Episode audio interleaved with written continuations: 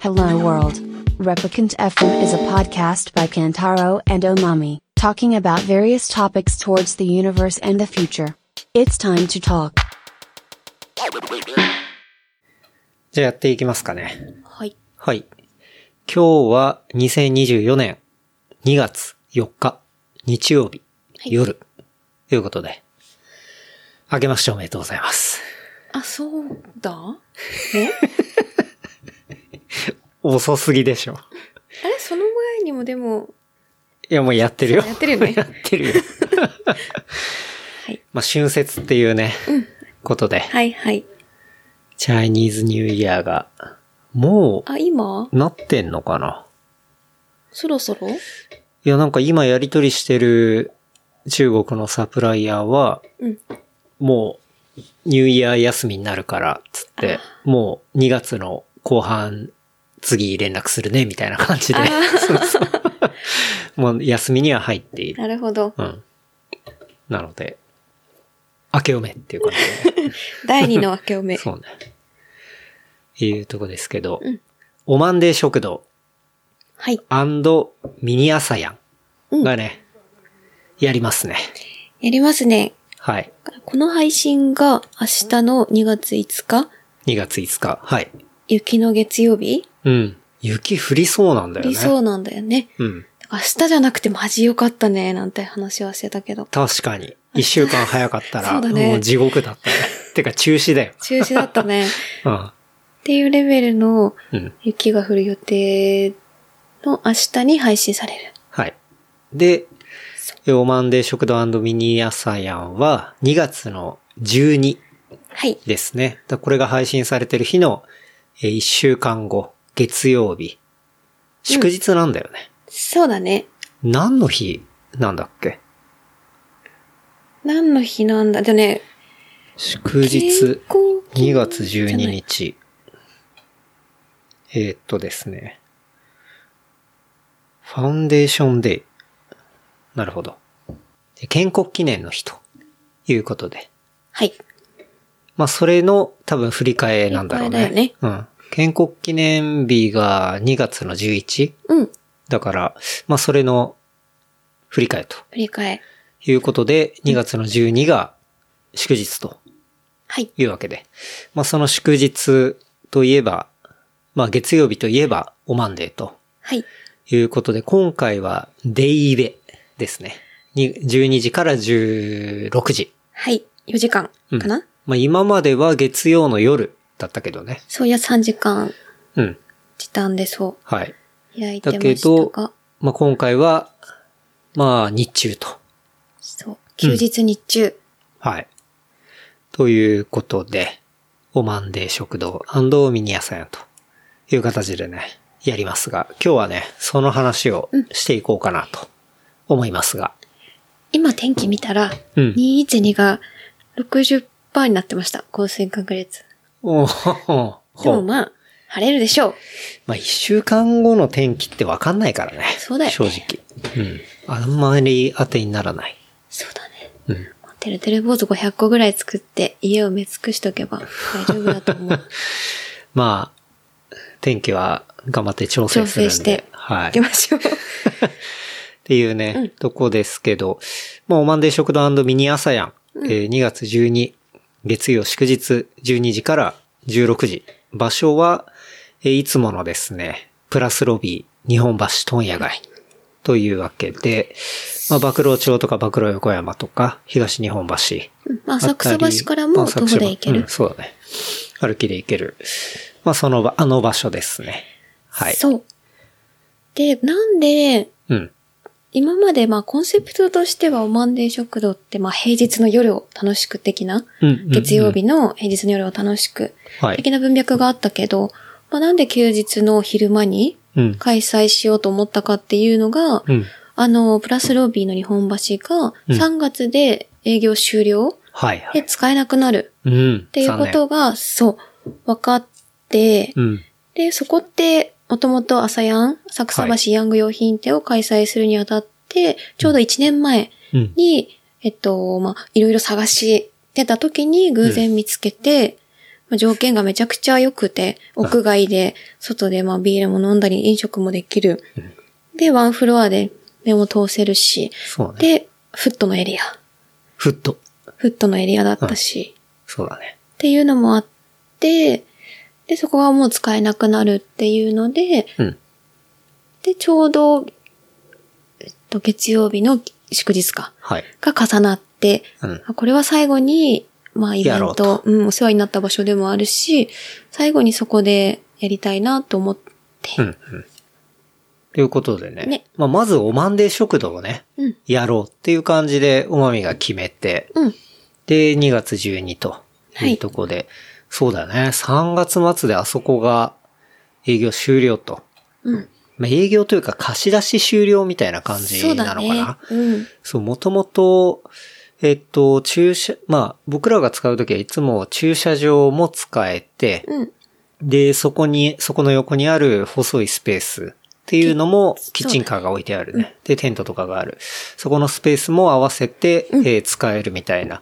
まあそういう場所、場所がプラスロビー、日本橋だったんだけど、まあ要は、えっと、そのパーキングの部分っていうのは、中央区の持ち物。で、えー横の細い部分っていうのが UR の持ち物で、うん。で、その UR の土地、あの、細長い土地っていうのを、まあ、有効活用みたいな感じで、ね、あそこの、えープラスロビー日本橋を、まあ、やってるカラシナさんが、えーまあ、そういう貸し出しの、うんえーサービスとか、まあ、会社もイベントのね、あの、会社をやられてたりとかするんだけど、まあ、そういうね、流れで、つまあ、結構特殊な感じで使えてね、そう、他にはな、ないというか、まあ結構本当に特殊だし、まあ駅にも、いろんな駅にも囲まれてるし、うん。行ったら本当にね、まあ東の方の東京っつってもまあ中央区だから結構ど真ん中で、うん。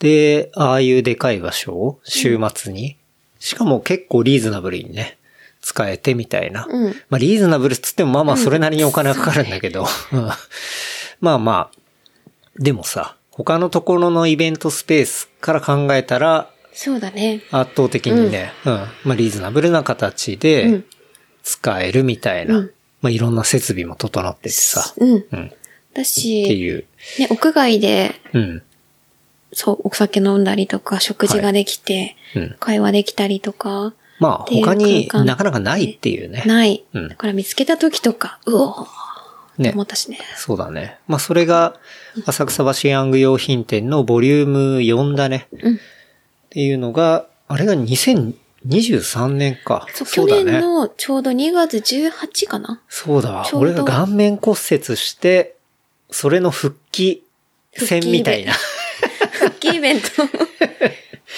復帰イベだったね。帰イベうだんった。そうだね。そうだからあの時そんなことねのえけど。写真とか見ると、うんやっぱちょっと顔腫れてんだよね。腫れてるよね。そらそうだわ。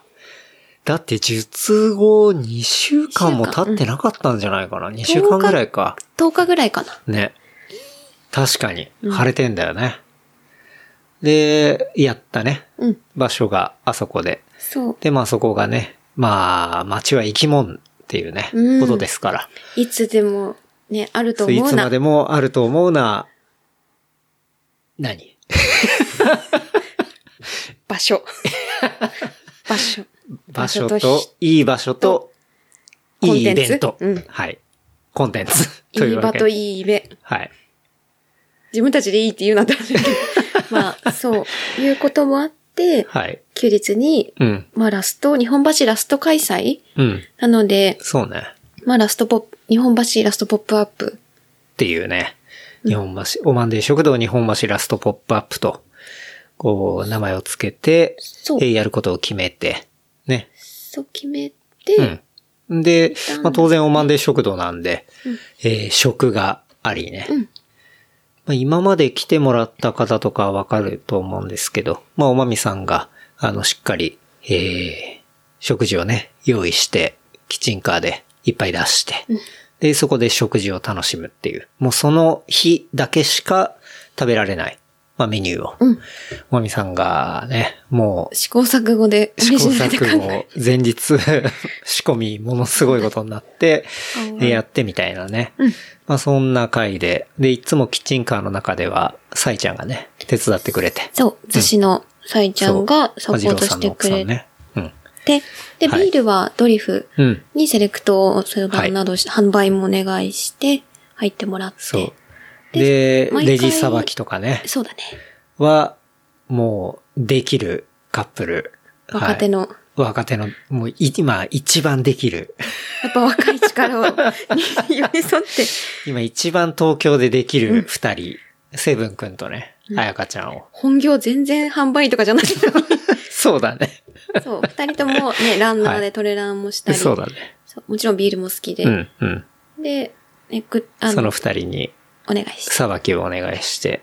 でっていう、そうだね、チームで、でおまみさんがこう、いろいろ、あの、オーガナイズして、まあメインでこうやっているイベントとして、オマンデー食堂っていうのがありまして。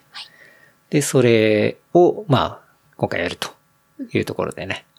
で、あとコーヒーはね、家倉さんとか毎回やってくれて。うんやってくうん。っていうとこで、ね、まあ決定して。で、おまみさんもそこで一緒にグッズをね、出したりみたいな。そうだね、オリジナルグッズを制作して、販売をしていたいる。という感じそうそうね。まあなんでかというと、ご飯だけだとね。赤字なんだ よね。シンプルに。 っていうのは、あの、場所代、まあ場所代もあるし、まあリーズナブルとはいえ、一人でね、そうだよ ね。あの、食を出せるキャパに限界もあるし。そうだね、うっん。ていうのもあって、そんなに高い設定にはもちろんしてない、うん。あの、うん普通に食事はいを1日1000円とかでうん倍したりしてるので、まあ赤字なの、赤 字儲けが1ミリも なかったりするんで、まあいろん、すごい多くの人に来てもらってる上でもなんだけど、うん。なので、まあ少しぐらい別にうん。すごい儲かったとかじゃなく、ちょっとだけプラスあるといいかなと思うそうのだと、ねまあ制作、いろんなアイテム作るのも楽しいなっていうのでう、ん。うん。制作してね。はい。そう、やっている、まあ、グッズもそこで変えたりみたいな感じで、今回はどんなアイテムを作ったそう、今回は、のうん。えっと、DJ おまみによるうまミックス、オマミックスね。えっと、うまみによる手持ちのレコードオンリーで録音したミックス音源をカセットテープに落とし込んだうん。うまミックスオマミックスシリーズあるよね。をもう2回か、去年1度目はパシフィックかける飲む練習、はいはい。のそうだね。そう、うまミックスのミックステープ、うん。そう、おパシフィックブリューイングと飲む練習っていうね、番組こう発信で、そうそうケンタロウ発信の、オリジナルビール、コラボビールうんを作らせてもらって、一緒にね、仕込みに行ったりしたよね。で、それの、こう、アイテムの一つとして、おまみさんがおまミックスのノミックステープっていうね、 そう、を第一弾で、そうそう。ジャケにね、ちゃんと、あの、パシフィックの、えっ、こうと、増上そうだね所が書かれていたりしてね、イラストで。そうそう、パッケージも自分でうん。制作して。そうだね。まあ、全部オリジナルでやってるものだね。をの第3弾。第3、第2弾は去年の朝やん。そうだ朝やよんね。ミックステープ朝やミックス。で、第3弾は、はいおま、DJ おまみおまミックス、おまんで食堂ミックステープ。はい。ということでう、ん制作をして、うん。毎回しっかりテーマがあるんだよね。そうだから第1弾で言ったらビールに合うようなミックス。うん。第2弾だったら、なんだった朝んだやんで、うん東京をイメージして、はいはい。まあ、大都会都心うん。とかをイメージして、うん。ミックス取って、うんで、第3弾は、まあ、おまんで食堂。はい。を、んし集大成じゃないけど。 はい もう集大成にしちゃうの。 まだあるでしょ。そう、まだあるけど、多分、まあ一旦。そうだね、これから、うん。そう、定期的にはイベントも多分できなくなるから、うんうん一旦、まあ、おまんで食堂自体も、そう、定期イベントとしては最後。うんうん。で、なるほ今どね後は、まあ、出張という形にはい変えていくので、っていうので、一旦集大成。うん。のミックスをはい、作りましたと。作りました。作ってたよね。作ってた、去年なんだよね、それが。そうだ末、ね。えっとね、11月に足を怪我した時に、うん。そう。作ってたね。だから年末だ。そうだ、年末に作っていたのを温めておいたやつ。そうだ、思い出した。年末、俺がすごい体調悪い時に、なんか最終のマスタリングをお願いされて、すっごい、まあ、意識朦朧とした 中、働かされたってのを思い出しましたね。ちなみに、第2弾の、うん。えっと、朝やん、去年のも、ケンタロウが入院する。そうだわ。入院中にやったわ。俺。そう。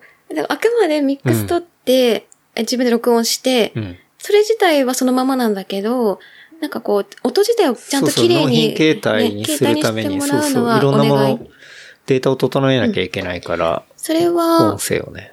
そう、音声担当としてやっぱり、うんプロにお願いしないといけな いから、プロじゃないし。そう。っていうので、うん。あの、去年で言うとだから、入院する前日はい。の深夜まで、深夜2時ぐらいまでマミが撮ってて、うんそで、ううそうれうで、も、それで最終これでお願いって言って出して、あ、これでいいんだねって出したんだけど、うん翌朝にき、あの、入院する前ね、まだ。入院する時間の前に、朝聞いたらどうしても気に食わないというか、うんあ、もうちょいなんかできるっていう風に気に入らなくて、それで、そうだよ。結局、俺が入院した後まで持ち越しになって、で、俺明日、明後日ぐらい手手術術なんだけど、みたいなタイミングで、で、面会も基本的にできないから、まあ、普通に下まで、病院のね、1階まで降りてって、データもらって、俺はまあ、ベッドの、その入院してるね、 ベッドの横で、その、おまみさんのミックスをマスタリングして、で、 メールで送って納品するみたいなことを、病院であれはマスタリングしたね。そうう。ん。しましたね。で、そう、第3弾も、うん。まあ体調悪いけど、どうしても早めに。そうなんだよ。作成いつもマスタリングするときは体調が万全じゃないんだよな。そうなんだよ。骨折れてたり、 もう高熱が出てたりとかだから、もうちょっとまともなタイミングで作業させてほしいんだけど、でもやっぱり、うん。作業の、そうだよね。た、そのタイミングと体調は伴わな いから、どっちかが、やってくマジでいつも過酷なんだよな。なぜか過酷になそう。ってるっていうミックステープ。まあねそうねそう、うん今回ちょっと違うのは、うん。そう今までめちゃめちゃアナログにこだわってた。うん。レコードだけで、自分のレコード、はい集めてるレコードだけで撮って、それをカセットテープに落とすっていうところにめちゃめちゃこだわってたんだけど、うん。うん。別にダウンロードコードとかは特にっていう気持ちだったんだけど、うん。今、車かな、はい去年の6月から車に乗り始めてから、うん。車の中では、やっぱりカセットは聞けないじゃない。うんカセットデッキを車に持ち込むまあってそういだ、うね。ことをしない限りは。うん。なんだけど、あ、なんか車で音楽を聴くうん。ドライブの時間も長くなって、うん。そういった時間も増えてきた中確かにで、そうなると、あ、同じシチュエーションでダウンロードコードさえあれば、別に車でも聴けるなっていうふうに、まあシンプルに思って、うんうんうんうん今回、まあデジタルもあるとって話だよね。そうだね。うん。だからデジタルもあえてそういう環境になったから、うん。まあ、スタイルをどんどん変えていくっていんうううんことで、ダウンロードコードもつけてみた。なるほどね。うんじゃあ、ちゃんとカセット回りながら中に、そのダウンロードコードも封入されてうんい。て、まあ一緒にもらえて、で、デジタルでも楽しめるみたいなそう。こと。はだいか。ら今回のオマミックステープのその音源も入ってるし、うんもう一個、第一弾、まあ、処女作うん。の A 面がめちゃくちゃ気に入ってるから、うんうんあ今も、まあ、今の作品も気に入ってるけど、うん。その A 面もちょっと入れる予定お、マジでお得じゃん、それ。うん。うん。でなるす。ほどね。はい。 これはでも、まあ、数も限られてる感じなんでしょう。まあ、はいい、つも通 り。何そうね。だから、まあ、オマンデー食堂のね、プラスロビー日本橋のオマンデー食堂2月12では、一応先行販売みたいな感じになるのかな。まあウェブも少量残します。うんうん。うん。です。はい。いやー、楽しみっすね。はい。うん。あともう一点はい。は、そう、今回まだ発表してないけど、あ、もう発表してるか。そう、ビールはパシフィックうん。が駆けつけてくれるということ。そそううそういうことで、そう、パシフィックといえば、まあ、自分たちのところで、えっと、タップルームやるときとかって、マイカップの協力お願いしたりはい。してる背景があるから、うんそうできるだけマイカップを推奨されてるうんっていうこともあったから、まあこれからいろいろイベント、暖かくなってイベントシーズンも増えるし、うんうんまあリユースカップうん。を作って、当日、まあ買ってそこでそのままパシフィックのビール飲めるように使える。うん。いいね。まあマイカップ持ってきてもちろんいいけど、はいはい。まあそのリユースカップを使ってそのまま飲めるとまあ、うん。そう、いいかいいなっていうのもあったので、そう、以前販売してたオマンデグラスうん。とマミのアイコンでもある目のうん。を印刷したリユースカップも販売します。はいはい。はい。じゃあ、パシフィックを、まあ、その場で飲めるし、うんいろんなイベントでも使えるリユースカップを、おまんでーちゃん、リユースカップみたいな感じ。はい、そうね。当日ビールで、それで継いでも、めちゃめちゃいいかもね。そう、写真撮ったらいい感じになるであろう。確かに。勝手にパシフィックコラボみたいな感じで 制作しようかなって思ってます。うん。いいっすね。かなマンデーグッズとからは。うん、うん。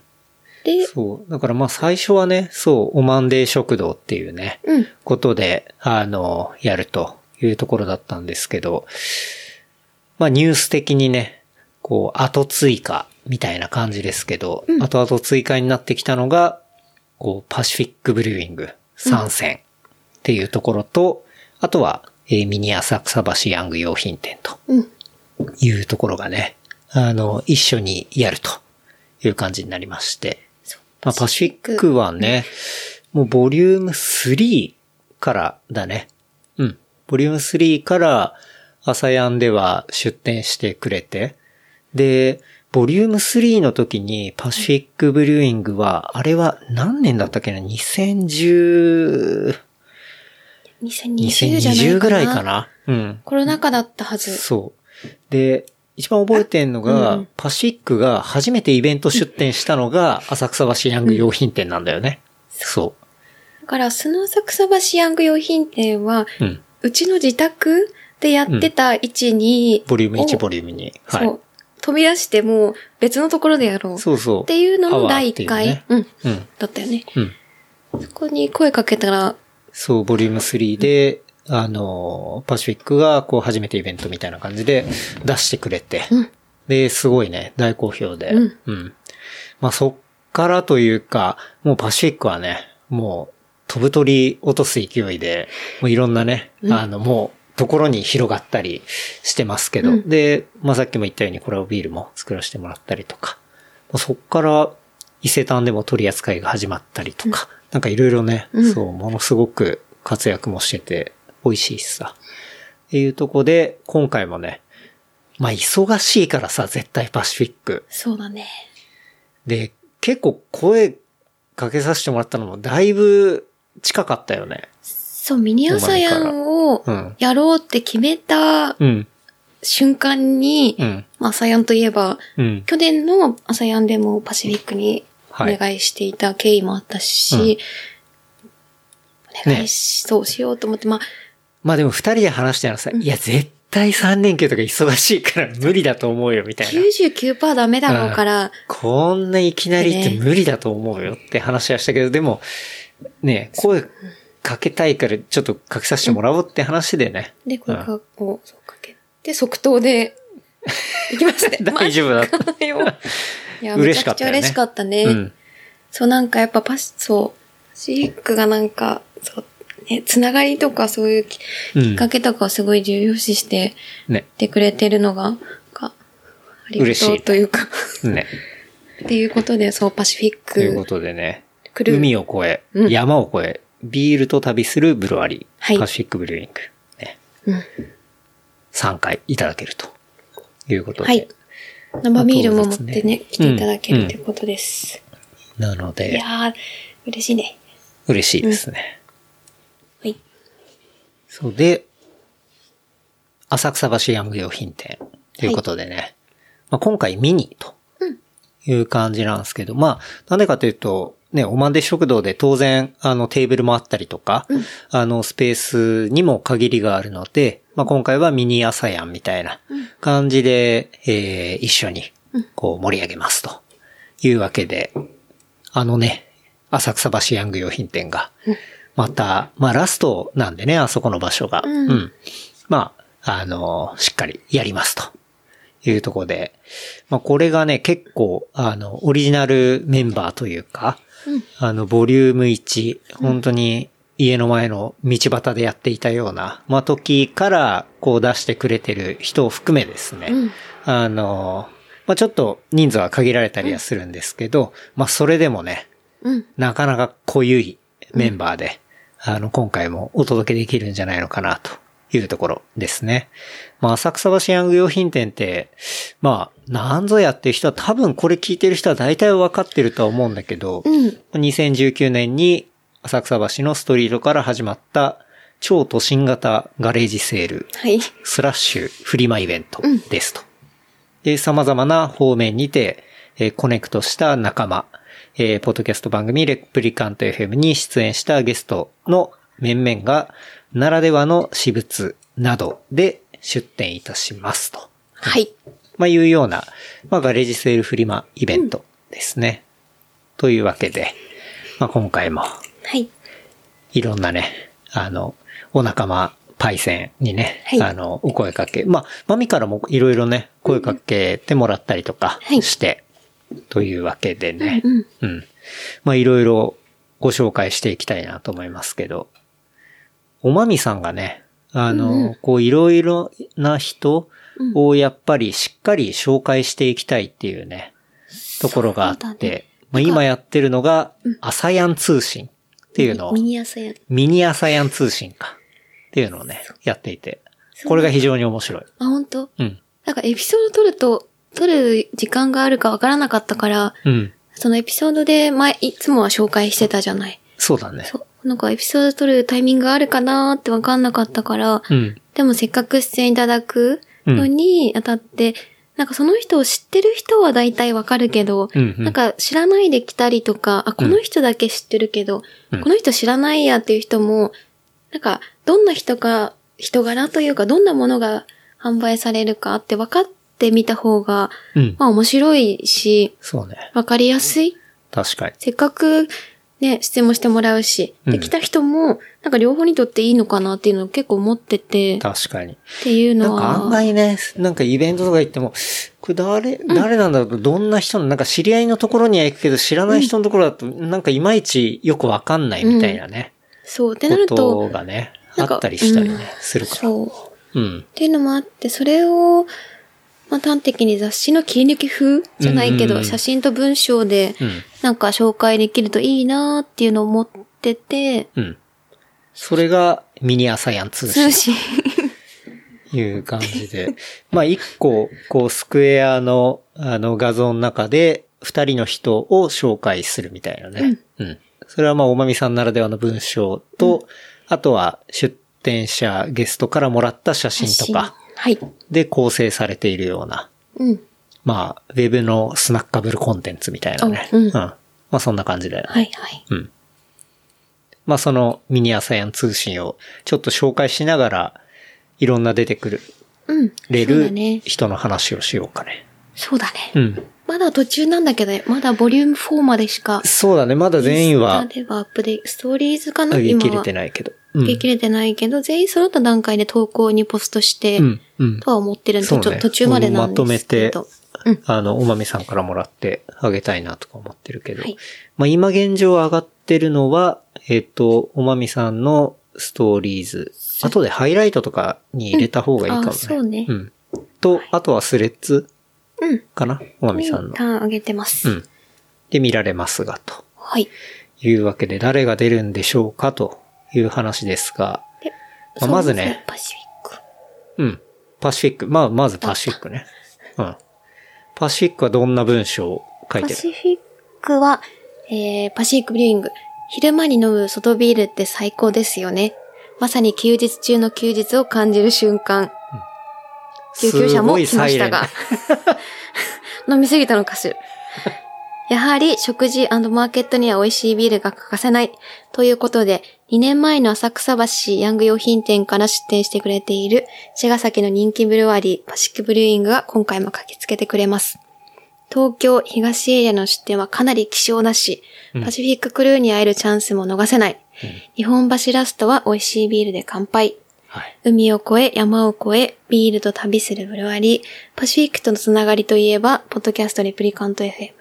番組にも出演してもらったり、番組内で生まれた、ケンタロウ作のノブ練習と奇跡的にコラボさせてもらい、音声を超えて、伝説、はてなびっくりマークのカルトビールを販売したり、うんまあ、思えば茅ヶ崎という街の面白さを感じたり、出かけるようになったきっかけもパシフィックだないいですね。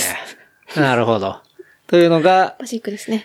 パシフィックのそのミニアサイン通信には書いてあるとはい。いうことで、いい紹介ですね。う本ん当。確かにパシフィック来る、そうね。うーん。りくくん、としくん、久々に会いたいね。最近会ってなかったからな。この間のそう、タップルームとかでも、たまたま、なんかイベント被ってたんだっけな。うん。うん。12月とか。確かそうだったと思うんだよね ITJ。そう、ITJ だ。被ってていけなかったりしたから。うん。そうだね。その、まあ、パシフィックきっかけで茅ヶ崎とか辻堂あたりのエリアうん。に行く、行って面白いお店がいっぱいあるなとか、うん、うん。海沿い走って面白いなとかっていうことをやっぱ感じたよね。そうだね。確かに。うん。なかなか、でね。そうだね。パシフィックなかったらあんまり行かなかったうんエ。リアとかかもしれないし。うんう。ん。そうっすね。はい。まあ、何より一緒に仕込みさせてもらったってのがすごいいい思い出で。うん。うん。ね。ホップもんだよね。ねえ。結構大変なんだよね。いろんな工程もあって。うんうんでやっぱできたら出来上がるまでがすごい楽しみだったりしてね。うん。実際あの3.5%のビールをさ、うん。あの、飲む練習のビールでは作ったわけなんだけど、結構今、そういうちょっと低アルのビールとかってさ、なんだろう、スーパードライのドライクリスタルとかさ、普通にコンビニで買えるもんコね。ンビニで割とあってさ、で、ドライクリスタルの CM とか、なんか、翌日になんかある時は、ちょっとこういう低アルめなものでとか、うんなんかそういうチョイスが、みたいな話があったりしてさ、うんなんか結構、なんか割と早かったんじゃないかいや、あれはだっ思うよね。て、うんに2年前ぐらい2だ年よ。2、3? 2.5年前。そうだね、それぐらいいや、前2年か。前か。うん。そうそう。と思う。ね。まあそういう流れを感じ取っていたりっていうのはまあもちろんあったけどさ。やっぱその時、パシフィックからも、うん。その低アルで行くのか、ハイアルで行くのか、ねっていう提案を、まあもちろんしてくれて、そうそうそうそその提案からして、ちょっと先を見越して、ねというか、う。うん。先駆者というか。 ね。やっぱ先行性とか、うんやっぱ先見性みたいなところすごいあるよね。ある。うん。いや、いいですね。はい。というわけでね、ビールはパシフィックブリューイング。うん。で、写真はね、はい。アキラ山田が、そうだ ね、去年も、アキラさんが、はい。そう、去年も、ワンステップアヘッド、ワンステッパーヘッドっていううん取り組みで、アキラさんがニューヨークから帰ってきて、まだ間もないぐらいのタイミングだったんだよね。で、そそうの直、1ヶ月ぐらい前に、うん。収録うん。番組で収録をそさせうそうそうそうてもらって、多うん分番組の会話の流れでうん。誘ってみたら、うん。多分いけますよぐらいそのうねテンションで。うん。そう。で、まあ、アキラさんのワンステッパーヘッドって何かっていうと、まあ、その場でプリンターも、あの、持ってきてくれて、で、アキラさんってね、まあ、ほ本当に、すごいしっかり、あの、ニューヨークでも、フォトグラファー当然やってるし、で、まあ、日本に帰ってきても、ね、フォトグラファーとして仕事をしていて、まあ、なかなかこう、気軽に頼める、あの、うん人ではなかったりはするんだけど、でも、そういうイベントの時は、こう、一枚でお願いして、で、実際に撮ってもらって、その場でプリントアウトをしてくれて、で、えーっと、持って帰ることができるっていう、まあそういう、なんだろうな、フォトセッショうンん。サービスというか、っていう、まあイベントうん。を、まあやってくれて、で、それがワンステップアヘッドっていうね。うん。それも1年前の朝やんでうん。やって、で、その時も写真でそういう風に残すっていうのってそんなにやってなかったと思う。多うん分イベントで。うんうんで、これが、また発信で他のイベントでもそういう写真をって、アキラさん呼んだりとか、うん他でも写真をっていうのもなんか生まれた気もした。そうだね。だかうんら、アキラさんが、そうそう、そうやってイベントでやるっていうのは、多分、アサヤンがそれも最初で、そう、その後、ほら、ランボーのさ、うんうんえっ、と、周年の時にはいはいも写真をやっ、うんあの、撮って持って帰れて、みたいなことがあったりとかさ、結構、そうだね、あって、うん。うん。で、まあ、それをね、今回もうんやってくれると。はい。いうことで、まあ、もちろん家族写真なんてね、なかなかうん撮らないかもしれないし、撮ろうと思ったら例えば写真館に行かなきゃいけないとか、とか、誰かにお願いねするっうん、っていう、ねていうのってちょっとハードルが高いけど、まあ、こういうね、うんまあ、サヤンだったり、栄養マンデー食堂に遊びに来て、まあ、その合間にうん撮ってくれて、えー、プリントアウトしてくれて、うんで、まあ、持って帰って、ちょっといい感じのうん額に入れれば、まあ、それはすごい素敵なものになると思うんで、うん。ね、なんかすごくいいもんだなと思って。そう。ね。だそれが、アキラさんの、うんうん。がやってくれるとうん。いうことでね。まあ、もちろん一人の写真も OK っていうね。そう。っうん。っていう感じだよね。ていうのを文章でまとめた。おう全部言っじた、言ったことなんだ けど。そう。じゃあちょっとおまみさんのそうだミね。ニアサイン通信を聞きたいですね。はい、どう ぞ。はい。昨年の朝やんも知っていただき、休みなしのオーダーで大好評だった写真ブース。かっこ、今回は休みながら飲みながらゆるっと。確かに前回超忙しそうだったもん。 そうだよてかやっぱね、そう人気。それは撮ってもらいたいわって思うもん。そうで、まあ、そう。ん。俺も撮ってもらったしな。た俺だ、は秋葉さんがあまりにビールも飲めてな かったから、今回はちょっと、まあ、うんゆるっとやり、はいやってもらいたいので、はい。もしかしたら取れない可能性もある。うん。けど、そこはもう、ゆるっとで。はい。っていうので、まあ実は家族や仲間、パートナーとの形に残る写真ってないもの。うん改めて誰かにお願いするのもハードルが高いし、ううん、それならフォトグラファーアキラさんによるワンステップアヘッドでワンショット。気取らない自分らしい最高の一枚に出会えますよ。もちろんソロショットでも OK。アキラさんといえば、まあ、昨年ニューヨークから東京に戻ったばかりで、トレラン100マイルも、唯一無二のフォトグラファーだなぁといつも思うの。いいねで、。そう、なんか、なんか、はそうい。というね、はい。アキラさんですね。うん。アキラさんもめちゃくちゃ多忙なのに、そうだよね。そうだよね。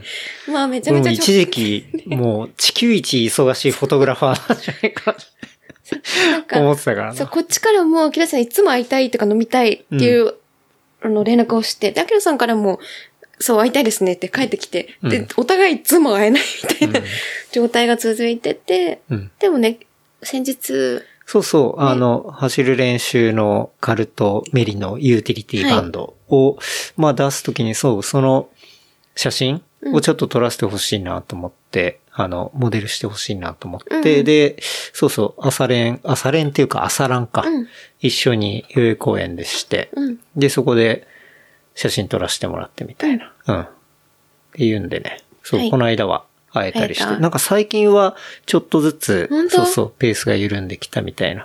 全然行けるときは行けますよ、みたいな感じだったけど。よかった。うん。っていうね。はい。はい。そんなアキラさんもうん。写真もね。写真をやってくれるので、ぜひとはい。感じですね。次は、家倉さんですね。はい。はい。そう、ゆくらさんはマンデーでうんコーヒーも出してくれていて、うん。で、今回はただ、出店ももちろんしてもらうので、うんコーヒーはちょっとサブっぽくなるんですけど、はい。そうそう、ゆくらさんも、そうミニねア。サヤン、そう、として出していただける。家倉さんも本当にボリューム1からうん出てもらってるね。うん。そうただなんか、あんそまうりい、つも、こう、来て、で、なんか、 さっと帰ってくから、 なんかあんまり会話できなかったら、家倉さんな、何をやってる人なのかなって、なんかず結構謎だったりとかね。まあして、うんまあでも、ううんん、話す中で、もう今は当然、うん、えー千葉の兄貴みたいなね、そんな存在なんですけど。そう。はい。で、ブラープっていうね、あのブランドを、まあ、日本に紹介していたり、でヘルエクラフツって、まあ、自分のね、うんクラフトを、オリジナルのねはい、やられてたりっていうところで、で、もともと結構、まあ、90年代あたりのものとかっていうのをね、いっぱい持ってたりするので、結構出してるアイテムとかやっぱすごく面白いものとかね。持ってたりするんで、うん。大注目とはい。いう感じですかね。はい。うん。じゃあ、おまみさ んの。はい。はい。某自転車パーツブランドの袋を再利用した自転車グッズをうん完全ハンドメイドで制作。うん他では絶対買えないオリジナル商品ばかり。サンフランシスコのローカルサイクルブランドブラップうんのアイテムや、千葉の房総に眠る数々のお宝私物も出店予定。うんブースではコーヒーも用意。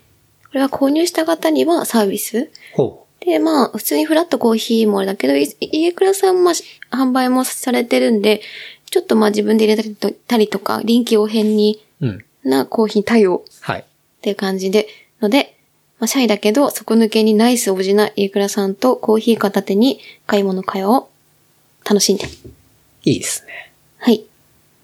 そうね、家倉さん、去年のバイクロアではね、あの、ブースをちょっと、あのー一部貸してもらって、乗る練習のじゃんけん大会とかをね、あの、やらしてもらって、はい。ね、すごい盛り上がったりもしたし、そうそう、オリジナルのグッズもね、いやー、売れたよ、なんて ね、言ってたけどね。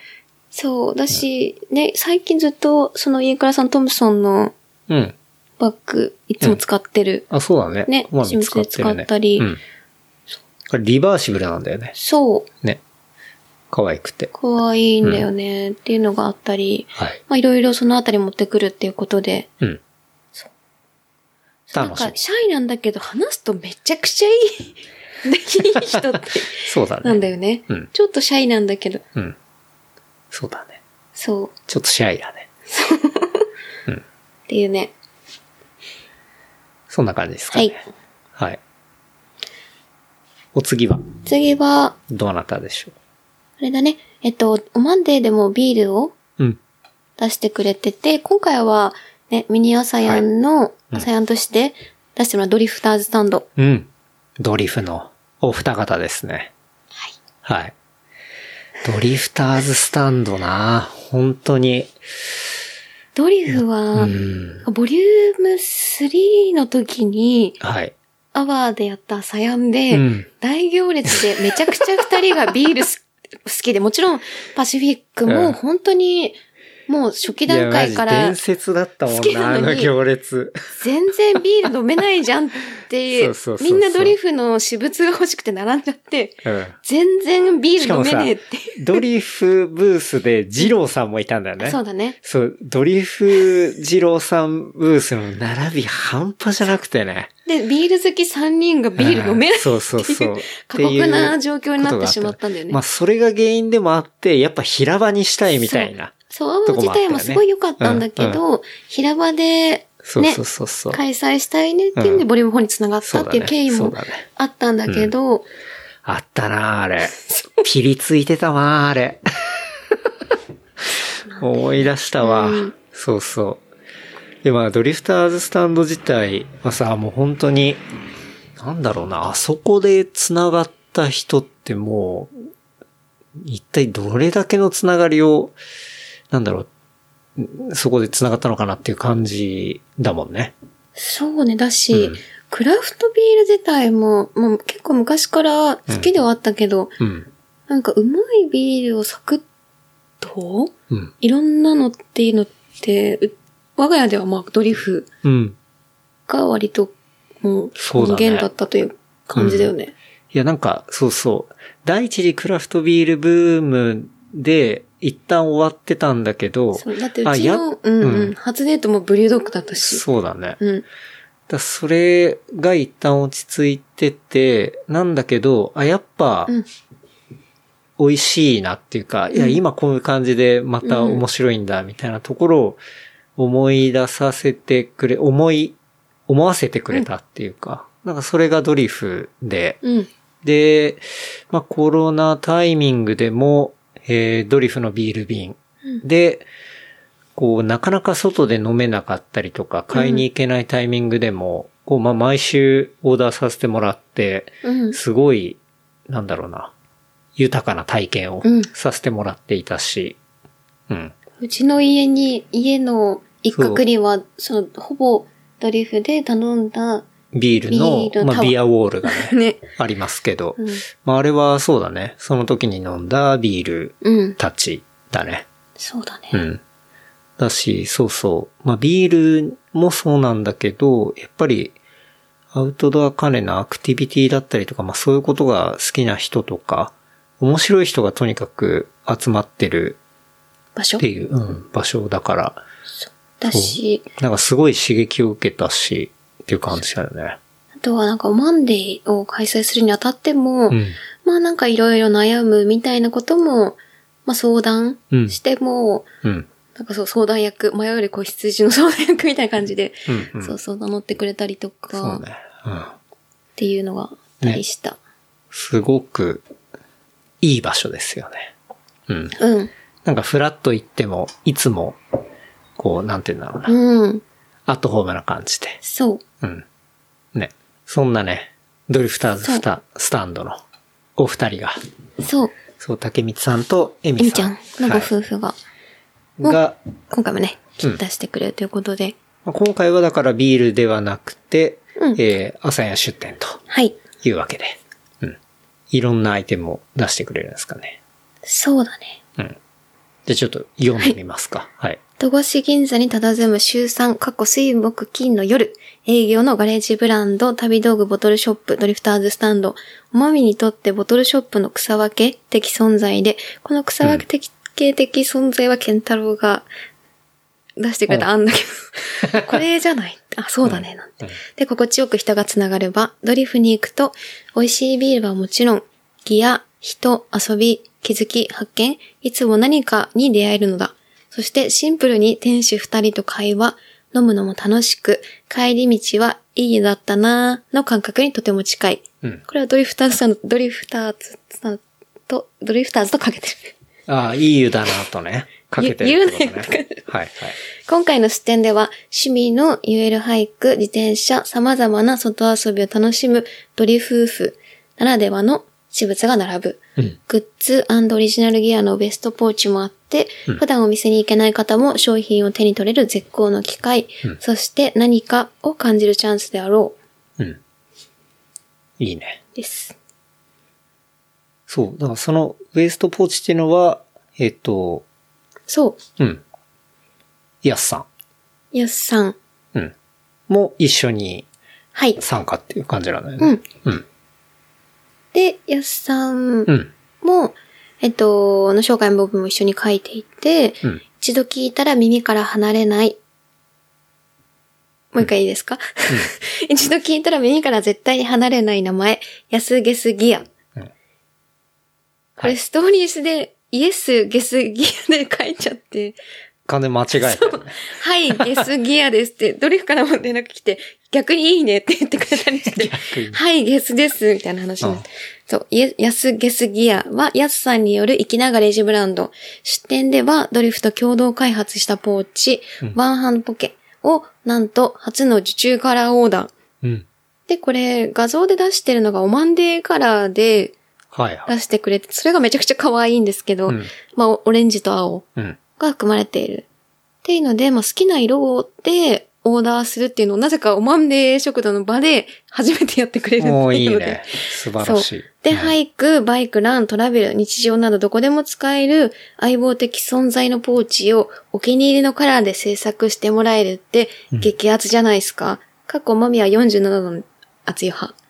ちなみに、ヤスさんはいつもニコニコ軽快なノリとトークで、炭酸風呂みたいに何時間でも痛くなる心地よさ。飲みながらシュワッと体、カラー相談するのもいい。うん。いいっすね。そう、だから、その場でね、うんうん。オーダーができると。うん。はい。だからこのウエストポーチ自体うはんドリフトやすさんが共同で開発をして、ワンハンドポッケね。ね、うん。それを、ね、ドリフがは、ドリフは既製品も持ってきてはいく。れるので、そこでも買えるし、うんカラーオーダーしたい場合はやすさんのとこで、うんうんっていう感じかな。きっといいね。はい。そうね、カラーとかやっぱ自分で決めて作ってもらったりすると特別感あるしな。うん。ううん。ん。で、なんか自分の持ってるあれに合わせたいとかさ、うん。なんかいろいろあるじゃん。自分が好きなこう色の組み合わせとかさ。。そうん。そういうのはねすごいおしゃれだよね。うん。うん。ね。オマンデーカラーも、オマンデーカラーはもう作られていいやる。それも受注であ、受注でね。はいいけでるきるけど、それめちゃくちゃ可愛かった、青とオレンジの。うん。で、いいね。それを言ってくれれば、それでも制作できはいはいるはいはずです。なるほど。はい。それはまあ、オーダー受けて後日制作みたいな感じになるあ、ってこととだよね。はい。うん。そうね。いや、楽しみですね。はい。ダードリフターズスタンドと、と、安安、ゲゲススギア。ギア。イエスゲスギアだと、はい、ゲスですになっちゃうのでね。ははいい。。はい。安さんなんでね。はい安ゲスギアというわけで。はい。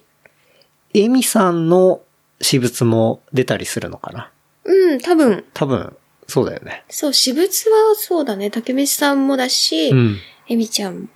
で、竹道さんの個人アカウントで、うん多分、あの、ストーリーズなどで上がってた上がっね。てる、うん。上がってくると思うので、うんそこも見てもらえると、ね。なんか、 履いてない靴とか、 うん、またあったよね。そう。履いてない靴あんの面白いよね 面。白い。買ったけど使わなかったみたいなね。うん。とかまあ、あるよねっていうね。私物も、まあ、オリジナルグッズギアも面白いけど、ん私物もめちゃくちゃ、そうだよね。そ持ってるもんねう、。持ってるんだよね。そう、だかっら、ていう竹光さんのものもあるし、エミちゃんの方であれば、うんこう、ウ女性のねィメンズっていうかね、うん、まあそういうものもあったりすると思うんでね、うん。なんかすごくいいんじゃないですかね。はい。ね。アドリフの二人ね。まあ、竹光さんは今回も爆酔いしてくれることをね、 ね。祈ってますけど。なんだっけな、第泡で3や回っでしょ。た、そうだ、第3回。最高だったよ。 本当に、二人とも。やばかったよね。最高だった。でもうんそれも忙しくて、うんだから結局酒そうだがそうだと最初飲めなくて、うん。その後々、ちょっと終わり際にペース上げて飲んで、そうだよね。うん。で、急にの、がっつり飲んだみたいな感じだ。そうそう。そうだった。いや、面白かった確かよ、に最高に。 ん。ね。いやー、今回も期待しちゃいます ね。はい。はい。というわけで、ドリフとはい、安毛すぎや。はい。続で、いて、次は続いてミニアサヤン通初期信は。面かな、うん初期面というか、はい。そうじゃあ、初期面でね。はい、うん。それミニアサヤン通信ボリューム4。 4。で、万作さん。はい。はい。万作さんはね、バイクロアのオーガナイザーのうちの一人で、はい。はい。まあ、ミスターバイクロアっていうね、うん。ところですけど。満足さんも初期からね、万作さんもそう、第1回目から出してくれてて出してくれていて、うん。うん。で、第3回は確か、バイクラーと重なって来られなくて、伯爵がそうだそうだ。販売員として、やっそうてたやってた。りして、で、なんか小銭の用意がね、とか言っての もなんか、伯爵ずっとブツブツ言ってた気がする。やってた。 ね。うん。そうそうそうそう。そんな感じだったね。はいで、4回目は、あの、ちゃんとちゃんと満ここ足出さてんがくれ、万作さんいてみたいなはい。感じで、うんそううんそう。1回目とかストリートでやってた時は、ね、町会長もうん、そう、うんうん。あの、通りすがりで、万作さんの靴をね、買ってくれたりみたいな、そうだね。まあこともあったし、で、バイクラーのエピソードだと、やっぱり立ち話で収録もさせてもらったりとか、まあこの間もね、うん。話してね。話させてもらったりみたいなうんところもあって、まあいつもね、こう軽快に話をしていて、うん。最近まあ、ソーシャルだと結構ボルダリン、ボルダリング、そう。うん。すごく、もうずっと続いててね、やってるから、なんか自分でやるとあれすごいなっての思うよね。いや改めて。もううんだから足もね、ま、また今痛いんだけど、治ってき たから、またボルダリングもやりたいんだようね。ん。そうだね。まさくさんめちゃくちゃうまいなって思う、改めて思うん だけど。そうね。うまいというか、すごいなというか。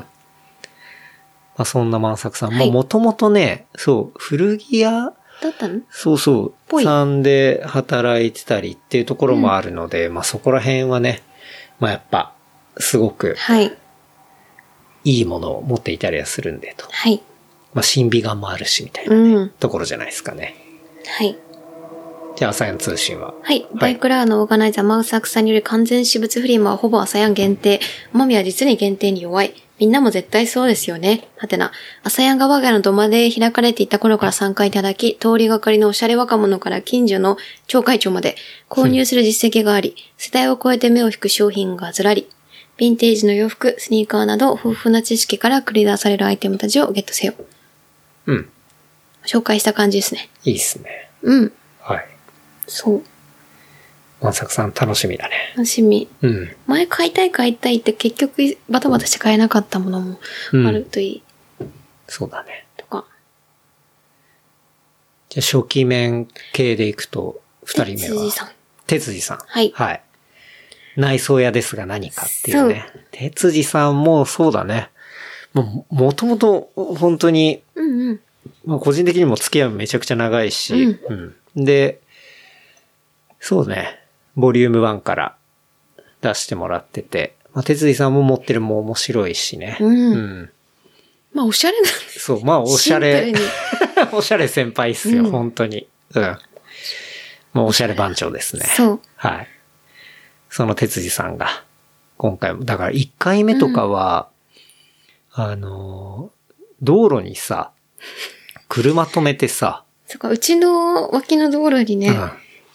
そう。だ、それで、うんうん車の、ランクルのさ、レインガーターのところにハンガーとか引っ掛けて、うんで、展示、展示というか、まあ、見せ て、要は、やったりしてたしよね。てた。うんなんか、今ならランクルって何かわかるけど、うん当時はてっちゃんのなんかが、でけえか、なんかごっつい車ってなんかわかんなかったの。はいはいはい何か、うんその物体のなんか名前だかどんだけかっこいいのとか。うん。で、わかんなかったけど、今だと、あ、ランクルだったんだ、あれ、めっちゃかっこいいじゃんとか思ってたよね。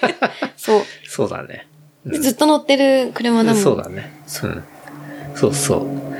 そんな感じで出したりしてね。うん。そう、哲井さんももともとずっとファッションも好きだし、未だにめちゃめちゃね、おしゃれだし、っていういろんなアーカイブがね、ね。出てくるっていうことで、うん。まあ楽しみですね。てっちゃんの朝用のやつは、はい結構3分で書いた。おういいね。東京で圧倒的一番おしゃれな内装職人、かっこおまみ調べ、哲司さん。公式朝やん第1回から参加の初期メンバー。うん。そこらのセレクトショップよりイケてる T シャツラグ、激レアシール、まさかの自転車まで、出店のバリエーションは東京ドーム並み、某ヒップホップクルーもチケット完売したらしいし、てつじさんのブースも売り切れ必須でしょう。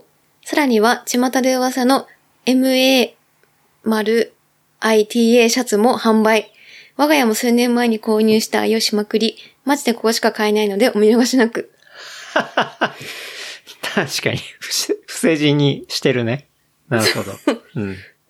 文章ではね、でもまあ、そうねポッドキャストなまあらねいいんじゃない、インターネットに流す時にはまあ不正字が必要なのかもしれないけど、まあ、マキタのね。なんてさ、そうね。まあ、マキタって知らない人いないと思うけど、まあ、工具とかの、まあ、日本を代表する一流ブランドですけど、マキタね。うんうん。そう。マキタの、あれはまあ、完全ブート を作っているっていうね、ところで。いや、これあは、の T シャツは哲司ね、さんからしかマジ買えないもんね。そうだ ね。 はい。そ哲司さんがあれ、あのブートを作り始めたのって結構昔なんだよな。う。そう、だかもうら、本当に最初の時とか、買ボっリュたームりしたし2ぐらいの朝やで多分買ったんだよね。うん。そうだね。確か。で、それを大事に今も着てる。うん。そうね。今も、来たてまるしたま今日も来てるわ。う。そうんだねケンタラグレード、マミは白を着てうねん。リフレクターのプリントでね。そう。だし、それ着てると割と、あれ、なんすかそれとか言われるよね、この近辺でも。言われる。言われた。この間も言われたこの間も。この間も、まあ、家の近くのね、長谷川清さうんん、うんスタイリストの長谷川清さんがやってるお店で、長谷川清さんがいる、まあ、イベントの時に普通にね、ねフラッとその本を買いに行ったんだけどさ、そこで、明夫さんから、その T シャツいいね、みたいあれ、公式のなんて言われちゃって な。。そうまあちょっと濁しながら。 ね。やってる感じ日で。本を代表するスタイリストからね、いいねって言われてね。さすが哲司さんなんて思いながらね。ね。いた。このマキタのさ、T シャツさ、俺一回、家の近くの金物屋さんにうんはいはい工、工具を買いに行ったんだよね。確か、えっと、うちが DIY している最中で、なんかなくなったんじゃないか。多分そうだと思う。うん。そう、それで、この T シャツ着てって、行った時に、まあたまたまお店の人ともう一人サラリーマンみたいな人がいて、でその人がなんかすっごい T シャツ見てくんなと思って、うんなんか話しかけられたの。うんしたら、なんか、あれ、うち、そんなの出してましたっけみたいな感じで、うちって、え、なんすかみたいな言ったら、マキタの営業の人で、 その人が。バレた。そう。うわ、本体の人だと思って。うんなんで言ったの俺え、俺も適当に濁した。いや、めんどくさいことになったら嫌だから。なるいや、なんか、うんなんか、先輩が、みたいな話で。そうそう。いや、ノベルティとかなんじゃないですかね、みたいな。なんかそういう、適当にやばい。濁して、そう必要だった工具を買って、うん逃げるように帰ったっていうのが、思い出でありますけど。いや、そういうのも楽しいよね。ギリギリの感じで。まあ、ギリギリアウトなんだアウけどトね。なんだけどね。まあまあ。はい。そう、そんなね、ブート品みたいはないところもあったりとか、いうわけで、まあ、哲司さんね、うん。出品楽しみですね。はい。はい。というわけで、そう、あと、そうだね、シールって言ってたじゃん。あの、そう、哲激司レさんアが。シールね。そう、激レアシールっていうのは、あの、ゲーセンのさ、コインのインサートのところにある、うんほら、ワンプレイ100円とはいかさ、はい。まあああいうステッカーなんだけど、確か哲司さんの親父さんがゲームセンターの筐体の、まあリースとかをやってたんだよね。あ、そうなんだ。そう。で、まあ家にそういうシールがうんうんあってみたいな。だから当時もののそのシールっていうのが多分持ってきてくれたりするんじゃないのかな。うん。ううんん。俺はそれをすごい昔にもらって、うん。で、当時のピストンのハンドルとかに貼ってたのね。うんうん。で、それがすごく面白いなと思っていて、要は別にコインは挿入しないんだけど、ワンプレイ100円って書いてあるみたういな。んうん。で、それのステッカーをサンプリングしてうん。作ったのが、あの丸のワンプレイ100円のやつで、はい。で、今は車に貼ってるっていう。うん。まあ、そこに繋がっていく、はいはい。こう元ネタのステッカーがあったりするっていう話。それが激レアシール。そうそうそうそう。はい。はい。っていうね。うん。まあ、ちょっとパッと見では通り過ぎちゃうかもしれないけど、そう、もう全部ね、そういうの繋がっていたりしますという話ですね。はい。他はつお次は次は、で、こっからは今、一旦出してうん、うん。るんだけど、あとははいちょっとまだ追いつかなくて、うん。制作中と制作中いう感でじす。ですが、まあ、原山さんはも、原も山ちさろんんね初期初期というそうか、そう。創設者と言ったらいへ言い方変です け言どっ。たら、うんうん。哲司さん、原山さんの、まあ、無茶ぶりで始まったのが朝やんだったりするので、そう、その中の一人、原山さんとはいいうわけで、まあ、物売りっていうね、あの、セレクトの、えー、ウェブのお店うん。をやってる店主が、まあ、原山さんで、で、スタンプスタンプっていうオリジナルのブランドもやっていたりとうん。いうところですね。原山さんも、もうな、何年ぐらいやってるんだ ?2 年 ?3 年ぐらいやってるのかな物売りストア始める時も番組でそうだね。ねうん。話して話をして。たよね。うん。で、そっから始めていって。もう3年ぐらいなんじゃないかしら。だよね。うん。っていう。うん。最近、家も買って。うん。うん。家も買って、車も買って。うん。うん。絶好調。うん。この間、車もゴーアウトに乗って、で、絶好調。絶好調。ゴーアウト、原山さんの見た見てない、まだ。なんかね、えっと、プロボックスをうんちょっとアウトドア仕様にしたような、うんうん。あの、黒い車で、うん。そうそう。なんかそういう、もうくプロボックスってもともと商用車なのね。商用車を買ったっていう風にだけ聞いてた。そうそう。それを、なんて言うんだろうな。ちょっとカスタムしたえー感じになってて、そうそう。原山さん出てたね。なんかアウトドアいの画人の、そうそう、車みたいな、うんうんなんかそういう企画で出てて、うん。で、原山さんのインタビューがさ、こうあったんだけど、なんか、切り取られたのかなんかわかんないんだけど、なんかね、そうそう、買ったとか前かなんかに、うんえっと、ハイブリッドのやつを買うみたいなうん話をしてて、で、結構燃費いいんだよね、みたいな話してて、あ、そうなんですね、つって。んで、まあそういう話があった、前振りがあったんだけど、そこのゴーアウトに載ってるインタビューのところが、全部燃費の話しかなくて、そう。その話はあんましなそうだけど、燃費重視になってた。他にもうちょっと、こう、なんだろうな、エピソード的になかったのかなって思ったんだよね。原山さんがそうやっていろいろね、パーツ買いに行くとかさ。そうそうそうそう。そういうこと言ってほしいよね。そう、なんか、アウトドアの特集だしさ、うんなんかもうちょっとそっちを切り取ってくれればいいのになと思ったんだけど、なんかね、燃費上そうげらめれっちたゃっ燃費いいんです、み たいな、たの。そこかって思ったんだよな。うん。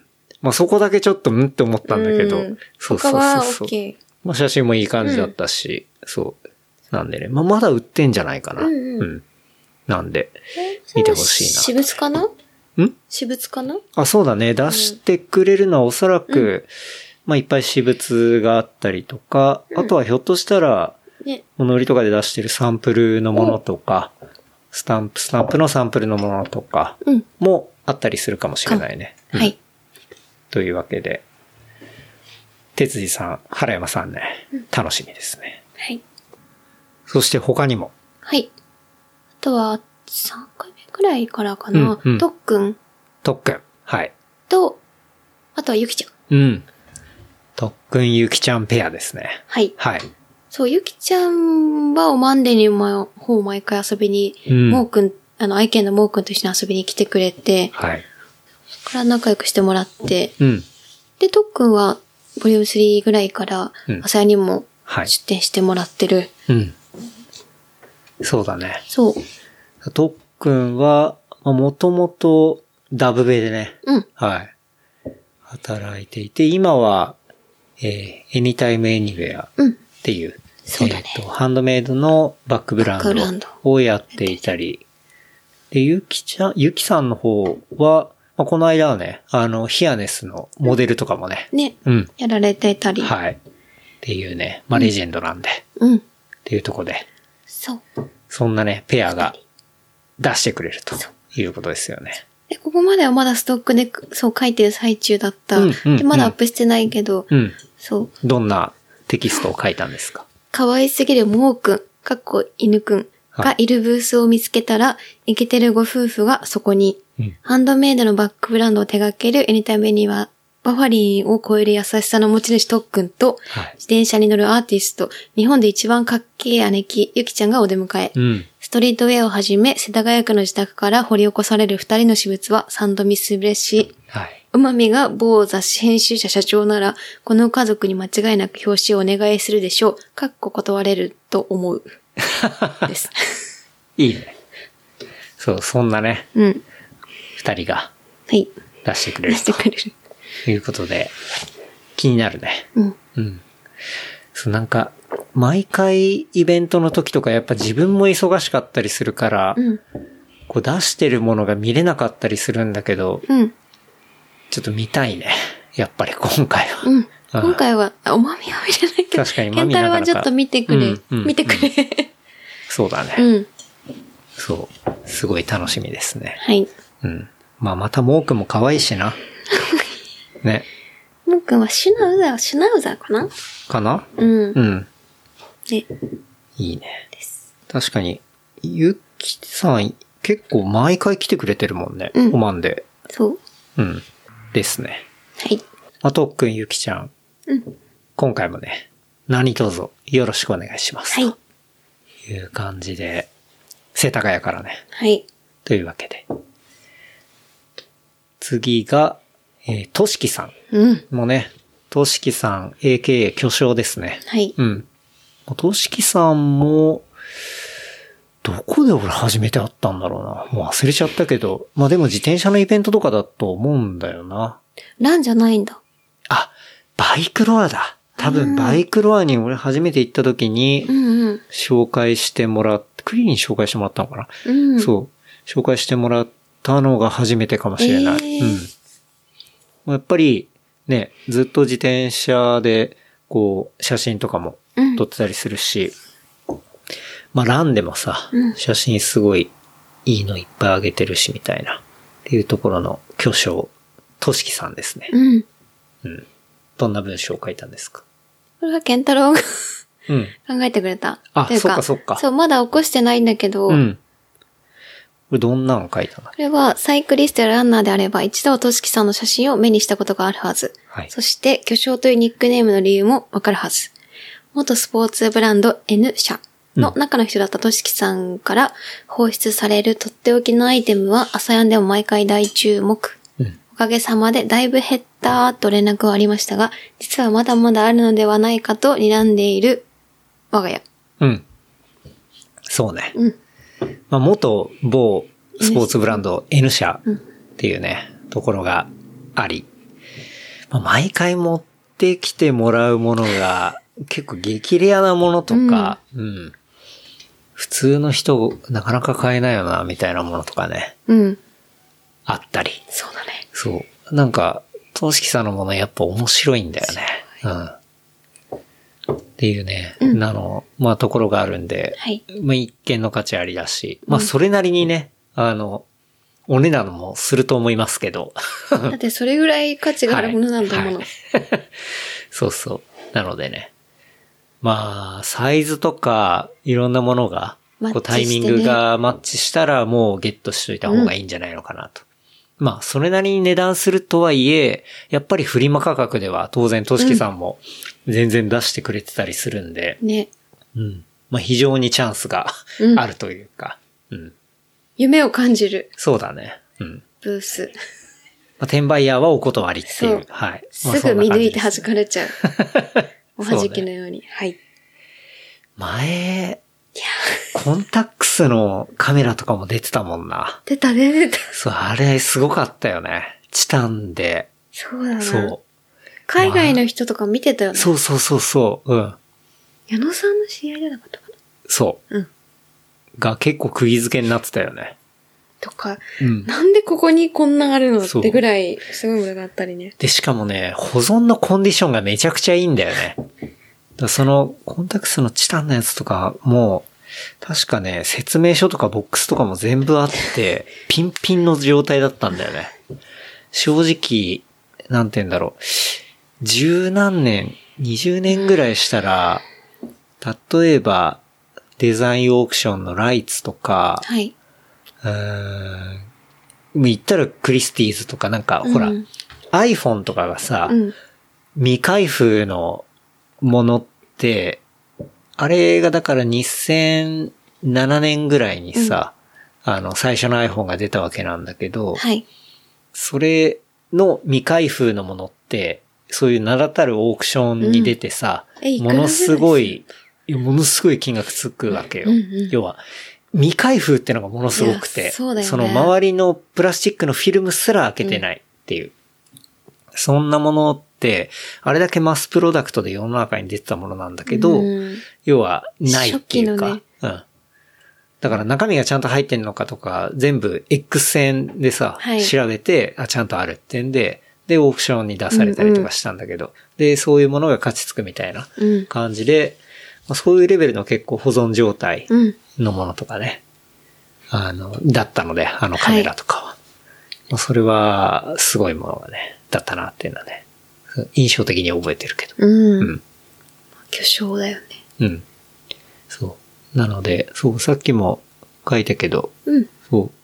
まあ、写真はね、絶対誰でも見たことがあるかな、みたいうなんところは思うんで、まあ、特にね、インスタのアカウントとかね、はいうんぜひチェックしてもらえればと思いますけどね。最近、いいカメラも買ったみたいなんで。はい。まあその、やっぱカメラは話、写真話みたいなところで好きな人いたら、としきさんにね、会場で話をうんこう聞いたりしたら、いろいろ、まあ情報交換とか、はい。うん。まあ思い切って買った話とか、なんかいろいろ聞けるんじゃないですかね。うん。と思いますね。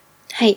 はい。まあそんなね、としきさん、AK 巨匠がね、はい今回も出してくれますと。うんいうわけで、楽しみですね。はい。はい。お次、ジローさん。ジローそうささんっ。きもジローさんの名前は出ましたけど。うん、そう。まあ今回もジローさんがはい。出してくれるというわけで、from ベンチュラですね。カカリリフフォルォルニニアア、ベンチュラ。はい。ノージローさんですね。うん。まあ、某 P 社で働いて るっていう。さっきから、 一文字会社多いな、み多たいいんなだけね。どね。ところですけど。はい。うん。そう。なので、まあ、関連のね、アイテムだったりだとか、まあ、ジローさんやっぱビールがすごい好きっていうね、うんところもあるんで、ビール関連のうんアイテムとか、もうん、のともう出してくれるんじゃないかなっていう感じで。そう、ジローさん持ってるもの、やっぱアウトドア関連のものとか、すごい多いだろうし、ね。うん。そうね。で、逗子に住んでるとはい。いうわけで。まあおまみとも、二郎さんが教えてくれた逗子のトレイル、うんうん。あれ、あのルートがすごい良くてね。確かに。うん。そう、復帰戦でも、ね、走ったりとかうんしたしね。うん。そう。俺らがよく、まあ僕も本当に好きで、逗子に行った時に、こうぐるっと、裏山というか、裏山なんだよな。走って、で、えー、海の方にさ、これは逗子海岸はいはい。に出てきて、で、ビーチマフィンの方をかすめてうん、また駅の方に戻ってくるみたいな。うん。まあそういうルートがあって、まあそれを勝手にジローズって呼んでて、 ゴローズ的な感じで、そう。ジローズルートはやっぱすごく良くて、うんうん。なんていうかまあ人もそんなにいないし、うんやっぱあそこの本当裏山で知ってる人しか知らないっていうか、うん。で、最後はちゃんと海に出てきて、なんか気持ちよく終わるみたいなさ。で、最後は、道もめるビール飲む。そうだね。っていうのがビーチやっマフぱィンでね。そうう。んジローテイストというか、そうそうそうそう。っていう、そういうねジローズっていうのをジね。ローズをね。結構、まあ、時間あったら、本当に家からうん逗子までって、電車で1時間ジャストぐらいなのか。うん。うん。だからパッと行って、パッと走って帰ってくるみたいなね、うん。こともできるし、みたいなとね。ころで、そう。なんかそういう楽しみを教えてくれたジローさんですけどね。はい。俺どんなテキストを書いてそまう、こしれたもまだ、うんそう、これは健太郎がうん。書いてくれたもので、うん。アウトドアブランド某 P 社で働く今年もカリフォルニア、ちょっとごめんなさい。うん。アウトドアブランド某 P 社で働く今年もカリフォルニア、ベンチュラから参戦、ハテナびっくりマーク、かっこ寿司。練習しなくても100マイルを完走できる体を生まれながら持つ、地球上で唯一無二の存在、日米のビールカーチャルに精通し、今まで飲んだビールの総額で某 P 社を買収できると噂されたほど、そんな二郎さんからはビールグッズ、某 P 社古着、US 古着などが出展されるらしい。うん。いいっすね。鈴木さん二郎さんは今、ケントラが起こしてくれてる、うん起こしたというか、そうだ見てねく。れて、まだ、そう言ってないか。です今、逗子にいて最も US に近い男っていう。 最もカリフォルニアに近い男っていうことで。はい。まあ今回も、いっぱいビールを飲んで、うん。ね、あの、いいものを持ってきてくれるんじゃないかなっていうね、はい。ことで楽しみですね。はい。なんかね、そろそろ、あれだね、US の方に行ったりするのかね。どうなんだろうね。あーうんまあそれは、本人本に人聞いにてねください。聞いてみたいですね。はい。はい。 というわけで、二郎さん。はい。楽しみですね。かなあと他は、は水木さんが出るあの水木さん。はいそうですね。のそう。後々追加になりまして、はいはい、うんそれをまだ聞いてなかった。水木さんっていうのは、まあ、アゲオの、あげあげおアじゲさアんだよでね、。アゲアゲおじさうんうんん、まあ、水木さんですけど、そう、水木さんのも、出店はうん、なんか、本当に娘ちゃんと、あの、うんうん行くよっていう感じだったんだけど、あのー揚げおで揚げ揚げカルトベンチ。はいはい。そう。まあ水木さんが自ら足を溶接し、うん。自ら、あの、足場板を会社から横領しっていうね。すごいベンチ。そうそう。こう盗みと技術の融合をした。すごいんまあそういう奇跡女 子なの。 ベンチがあるんですけど、はい。そのベンチをまあ今回も、あの、まあ1個ぐらいだったら手持ちで持ってけるかなと。で、まあせっかく行くから、うん。フラッあの、そうト。そう、フラット、フラットちょっと出店うん。だ、あの、出しませんかって話をしたら、あ、じゃあ1個ぐらいだったらいけそうみたいな感じだったので、出してくれると。一点限りだね。まあ、1点ぐらいか多な、分だと思うね。過去多分うん。あとは多分ゴミしか持ってないだろうから、うんじ。ゃあ一点。一点限りで、うん、うん、うん。そうだね。はるきさんもしてくれ。出そう店してい出ただける店してくれるっていうはいことで。まあ、わざわざあげおからね。うん。まあ、今までオマンデーは来れなかったっていうね。あ人あ、でそっかうん。遠いから ね。やっぱあげおからこっちまで来ると多分5、6時間はね、うんまあざっと。かかかるからしょうがない。うん。1日と5、6時間ぐらいかかるから、うんそ今回は休日だからギリギリ、うそう。ギリギフリラッね。トうん。来れるか1アな。イテム持ってこれる。うん。まあ下手したら前乗りしなきゃいけないかもしれないけ ど。どんだけ遠いん だ。いやでもすぐほら電車止まるからさ、そうだよね。あそこのすぐ止まるんだよ何線か忘れたけど湘南新宿ラインね。かな。多うん、分、なんか止まるんだよね。うん、高崎線も。あ、そうだ、高崎線の方だよ。なんか人身事故でさ。うん、超止まるよね。そうそう。大体、なんだろう、まともに運行してるイメージないからな。うんだって一緒にさ、なんだっけ、小部ヶ原だ。うんに行こうとした時とかさ、もう完全電車止まっちゃってさ、うんもう大宮まで来てもらったりしたもんね。そうだよね。一緒に行く時に。このクソ電車がなんて言ってたよね。二 人全然出ねえじゃねえかって言って。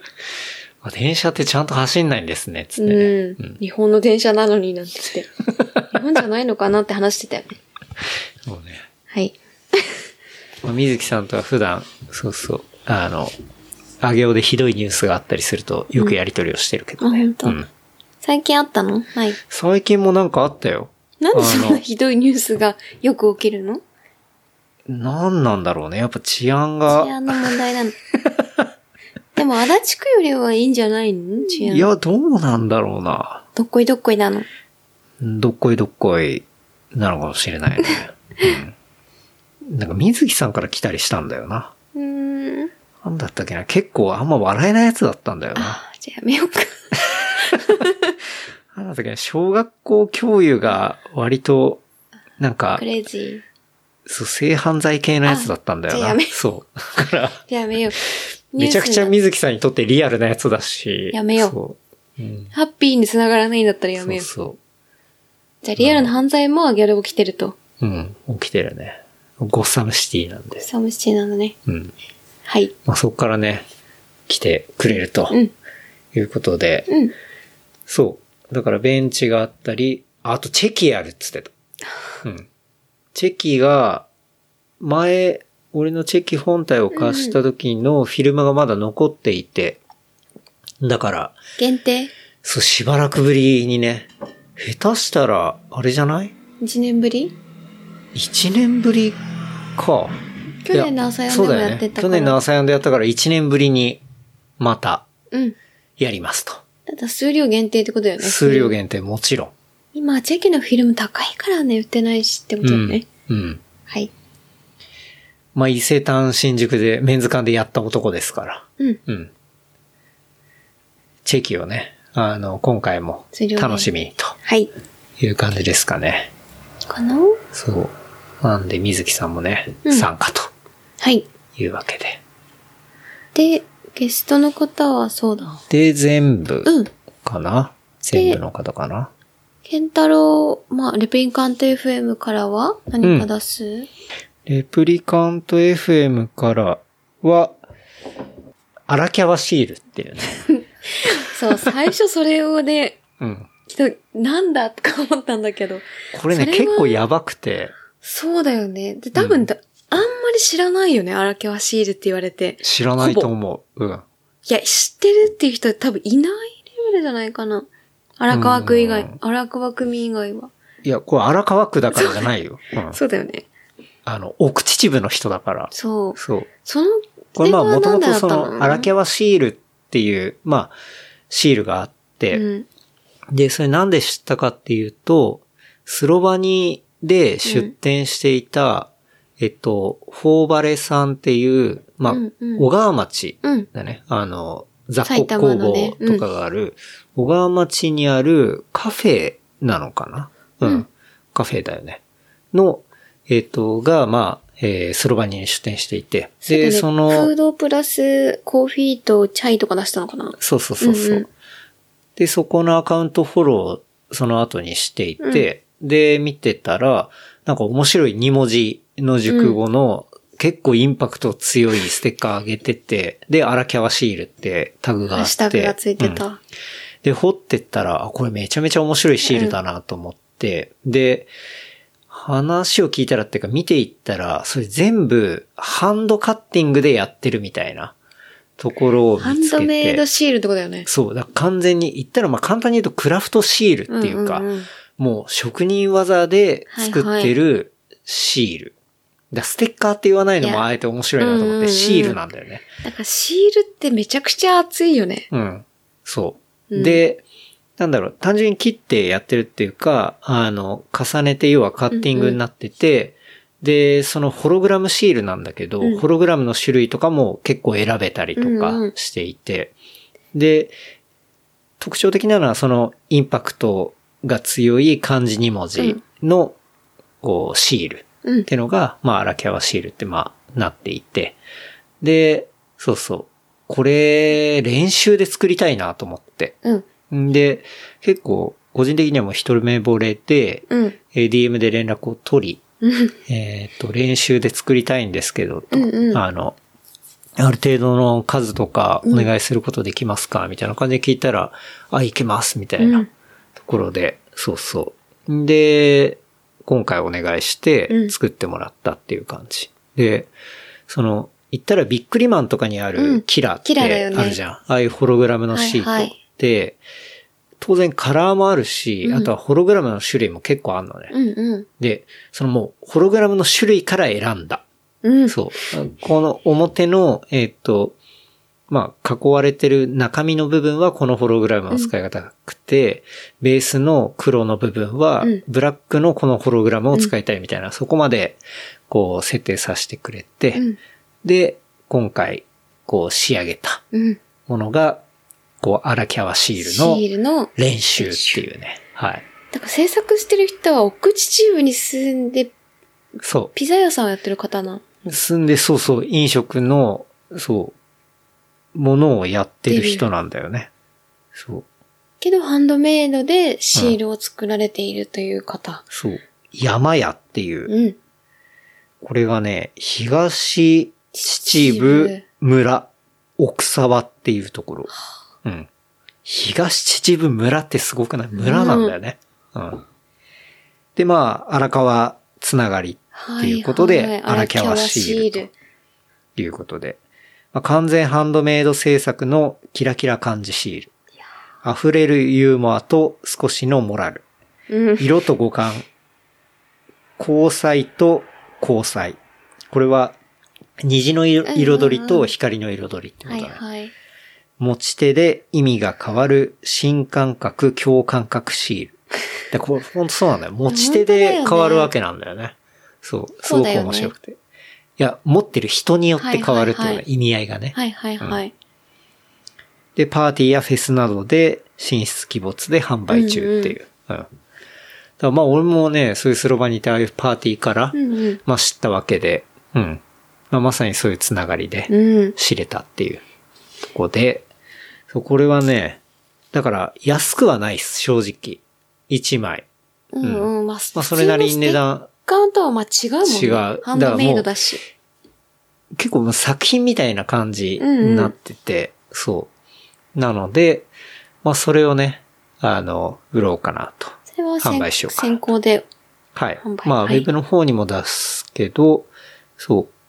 あの、うん2月12に、えー先行で出したいなと。うんはいで、パッケージもね、ギラギラのパケに入って、っていうところなんでね。うん。これをもう、完全に勝負シールだと思うんで、うん、好だね。きな、勝負したいところに貼ってもらったりとか。別に貼らないでお守り代わりに持っててもいいし、うん。運気が上がり ます。とか言って、そうそう。でもなんか、スいテッカやーっいいてよありふれてるじゃん、今。うん。みんまあな誰でも作るし、ねまあ、ただで配布するものはい。で、結構ステッカー自体の価値がちょっと下がってるというか、うん価値ではないけど、うん。なんだろうな、まあ、ステッカーは当たり前のものみたいになってたうん。けど、まあ、とりあえず作るよね、みたいなね。そう、うんまあ視聴自分のアイコンというか、うっん。てなってたんだけど、シールの、で、それってステッカー自体は別にどっかに頼めばうん量産でできるものっていうようそうな、、そもうそういうカテゴリーなんだよね。う。うん。ただシールってちょっと違かったっていうそう、か、この荒キャワシールは、そういうものとは真逆。だからもう完全線をに出し、てるよね。そうそう。全だから、だから結構、個人的にはグそッうだときね。たんだうよんね。うん。これめちゃくちゃやばいなと思って。うん。だから一個一個、その、口秩父の方、東秩父の方が作られた。そうスライヌさんって人なんだけどね。スライヌさん。そう。スライヌさん。独特 だやばいでしなスラッシュにいるってことなのかな。いや、スライムとかけてんじゃないかな。あわかんないけどスライヌうん。独特だわ。そう。スライヌさんっていう人がね、うんうん作ってるんだけど、いやもう制作風景とかもさ、ちょっとストーリーズも上げたりしたんだけど、あれもう狂気じゃん、 ほぼ。本当に。すごくて、うんマジでやばいのね。うん。そうだよ。だ久々に、そう、もう DM で荒キャワシールのタグ掘ってって、まあ、選んでる言葉とかもめちゃくちゃ面白いし、うんうん。それなはんだろう練習、今練習で作ったけど、そうそれ以外に作られた言葉がやばかったもってうう面白い。ううんん。なんかワードセンスもうんすごいし、なんて言うんだろうな。確かに持ち手にとって意味が変わるっていうか、うんうんうん例えばおまみがそれを、その2文字を貼ってるのと、俺が同じ2文字を貼るのでは、で、貼る場所によってもなんか、うん。も、それから捉えられるものが変わるし、はいはいうん。っていうので、しかもね、その感じで日本語でっていうのが、バッチリハマった感じ。うん面白い。うん。本当にいいなと思って、ぐっと来て、もう思わず DM してしまったっていうか、うんなかなか最近そういうことってなかったんだけど、うん。うん。めちゃめちゃいいなと思はい。って。で、そう、だここ最近で言ったら、これはいいのが、できたそう、いいのはお願いさせてもらって、いいものが出来上がったなっていうのはすごく思って。うんそれを、そう、マニア、なんかもう少し時間かかるかななんて言ってたんだよね。あ、でもまあまあ時間かかったと思うよ。本当うん、最初に声かけたそっかとこからは。だってハンドうんメイドだもん。そうそうでそうもそう。それで間に合って、そう。ちょうど間に合ったから。 12日も先行でちょっと販売する感じだ。もともと全然別で、もうたまたま見つけてそこからお願いしたかうら、んうん。今回の2月12に合わせようみたいな感じは全く思ってなかったんだけど、そう,、たまたま間に合ったから、あ、じゃあ、そうそう、せっかくだからはい。っていう感じでね。うん。うん。まあ現場だと送料もかからないし、うん。うん。良いかなと思うんで。はい。ほんとね、これはいいのができました。はい。はい。荒キャワシール、はい。練習、ぜひ。っていうとこですかね。うん。もみだったら何に貼りたいそう、あの、携帯に貼ろうとしたけど、うん貼れなかったから、貼れないというか、うんあの、アップルの銀のところがさ、うん隠れちゃうから、うん。やめといて、マミだったら iPad に貼ろうと思ってた。ああ、なるほど、ね。絵も描くし、うん、うん。そう結構いつも使うから、確かにね。かなうん。いいね。うん。まあ人それぞれいろいろね、貼りたいところはあると思うからね。でも車とかはやっぱり貼ろうと思ったでしょ。あそうだね。うん。車はね、とか。うん。うん。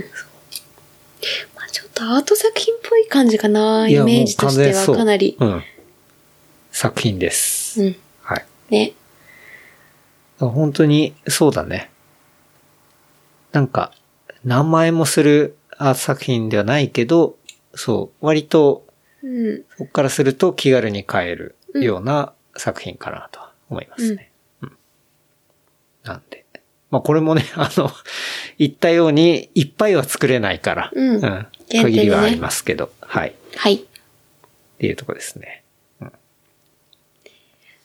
んなか感なじかな視。点自体は、うんまあそんな感じですね。はい。